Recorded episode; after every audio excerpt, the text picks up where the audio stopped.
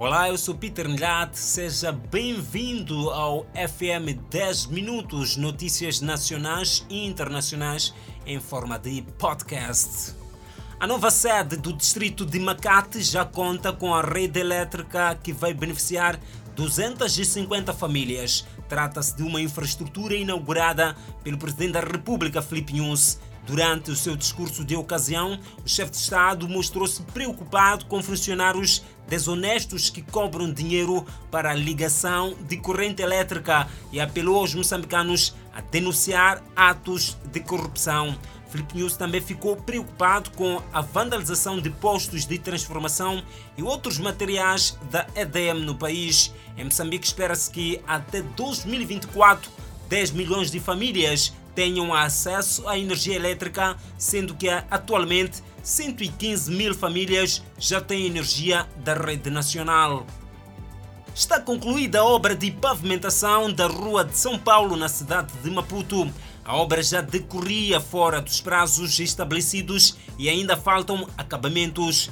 Nova imagem na Rua de São Paulo, pavês substituíram covas e solos que dificultavam mobilidade. Uma obra que já decorria fora dos prazos. O vereador de infraestruturas na autarquia de Maputo refere-se aos motivos da extrapolação dos prazos. Neste momento surge o problema que não falta nas rodovias, a velocidade. Moradores pedem lombas. É uma rua com apenas 750 metros de extensão, mas com muita expressão na conexão de áreas residenciais à Avenida de Moçambique provedor da justiça entende que a instituição deve estar mais próxima do cidadão. De acordo com Isaac Chand, tudo passa pela sua divulgação massiva. São partes das queixas que dão entrada no gabinete do provedor de justiça, funcionários públicos expulsos sem observação das formalidades legais, demora na aprovação e progressão nas carreiras de administração pública, falta de emissão de direitos de uso e aproveitamento da terra em tempo útil e não só. O provedor é um órgão que tem como função a garantia dos direitos dos cidadãos, a defesa da legalidade e da justiça na atuação da administração pública. Foi com este objetivo que o Gabinete do Provedor de Justiça e o Programa das Nações Unidas para o Desenvolvimento sentaram à mesa nesta quinta-feira para buscar estratégias de divulgação dos conteúdos do Plano Estratégico do Provedor 2020-2021. O encontro decorreu em Maputo sob o lema O Provedor de Justiça como precursor de mudanças na proteção dos direitos do cidadão. Município da Matola processa indivíduos que vendem reservas municipais. O município da Matola está a avançar com processos contra indivíduos que ocupam e vendem reservas municipais. Entre os supostos criminosos estão funcionários do município, construção de esquadras, hospitais, mercados e outras infraestruturas públicas dependem de reservas Há na Matola invasores que vendem esses espaços, segundo acusação do município. Correm processos contra esses, entre eles estão funcionários do município que enfrentam também processos disciplinares. Na zona de Mucupe, parte do espaço do campo municipal e do mercado foi tomado por construções cujos donos dizem-se cobertos de razão. O município rebate contra tais falsos funcionários. Os defensores da ocupação desses espaços mostraram nos documentos que disseram serem boletim da República em reserva de nome de uma associação.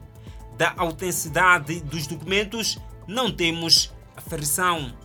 Fora de portas, notícias internacionais. 17 pessoas ficaram feridas quando a polícia tentou destruir cerca de 2.268 kg de fogos de artifício ilegais apreendidos, resultando em uma explosão acidental. Um esconderijo de fogos de artifício ilegal no sul de Los Angeles explodiu na noite de quarta-feira, danificando casas e carros próximos e ferindo 17 pessoas. Uma pessoa foi presa por suspeita de posse de fogos de artifício e dispositivos destrutivos e por suspeita de colocar menores em perigo, visto que duas crianças foram encontradas na casa, segundo a polícia. Alguns dos fogos de artifício pareciam ser grandes dispositivos do tamanho de uma argamassa usados para fins comerciais. Cargas de paletes de fogos de artifício foram colocadas num trailer e transportados por descarte, mas em algum ponto, alguns dos dispositivos que haviam sido colocados no contentor blindado explodiram. O representante do Corpo de Bombeiros disse que nove feridos recebem cuidados médicos sem avançar o seu estado. A polícia evacuou casas próximas. O hospital da cidade indiana de Pune luta contra a mucormicose, também conhecida como fungo negro, uma infecção fúngica que aumenta o sofrimento de pacientes em recuperação de Covid-19.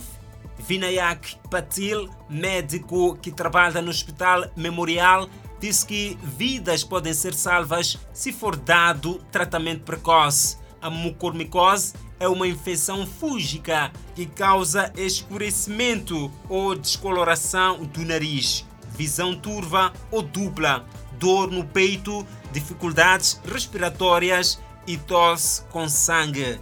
A doença está intimamente ligada aos diabetes e às condições que comprometem o sistema imunológico.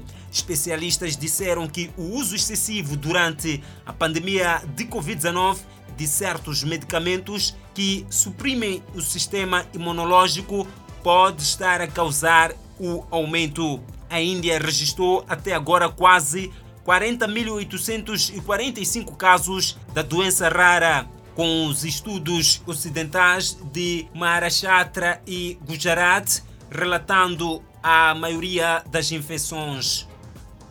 O Partido Comunista Governante da China marcou hoje o centenário aniversário de sua fundação numa cerimônia que aconteceu na Praça Tiananmen, no coração de Pequim. O presidente e líder do partido, Xi Jinping, fez um discurso expressando os parabéns a quase 92 milhões de membros do partido no país. Milhares de milhares e outros cidadãos compareceram ao evento. Aviões da Força Aérea sobrevoaram em formação para criar o número 100 no ar.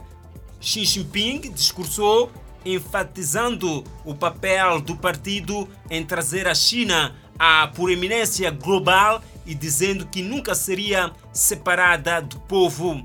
Os eventos de hoje foram o ponto mais alto de semanas de cerimônias e exibições de elogios ao papel do partido em trazer grandes melhorias na qualidade de vida e restaurar a influência econômica, política e militar da China no exterior, enquanto o progresso data principalmente das reformas econômicas promulgadas por Deng Xiaoping há quatro décadas. As comemorações destacam o papel de Xi, que se estabeleceu como o líder mais poderoso da China. Protestos no reino de Swatini deixam vários mortos e feridos. Já há registro de pessoas que perderam a vida na sequência de novos confrontos entre a polícia e jovens pró-democracia. Entramos em contato com o secretário-geral do Movimento Democrático Unido do Povo, Podemo, que trouxe mais detalhes. Várias pessoas morreram e, e dezenas ficaram feridas em novos confrontos entre a polícia e manifestantes no reino de Eswatini. Fizeram saber esta quarta-feira os ativistas pró-democracia. Oito manifestantes foram mortos a tiro em Manzini, a cerca de 40 quilômetros da capital Mbambani, disse o porta-voz da Rede de Solidariedade da Suazilândia, Luke Lokele, acrescentando que 28 manifestantes foram atingidos por tiros.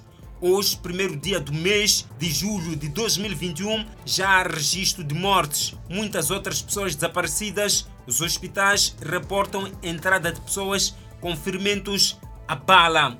A área rural, as pessoas estão a perder a vida porque foram alvejadas nas suas casas e não têm como chegar aos hospitais porque as entradas estão bloqueadas, os autocarros não circulam. As manifestações resultam de exigência de reformas eleitorais naquele país. Houve saques de mercadorias dos caminhões que o governo de Suatini considerou atos de criminalidade. O governo disse que a lei levará sua causa contra todos aqueles que perpetuam a anarquia e ameaçam a vida e o sustento de Swatini. Temba Masuku acrescentou que os rumores que o rei Swatini III tenha fugido, apontando que o chefe de Estado está no país e continua a governar. E estas foram as notícias nacionais e internacionais em forma de podcast aqui no FM 10 Minutos. Eu sou Peter Nhat. Até a próxima.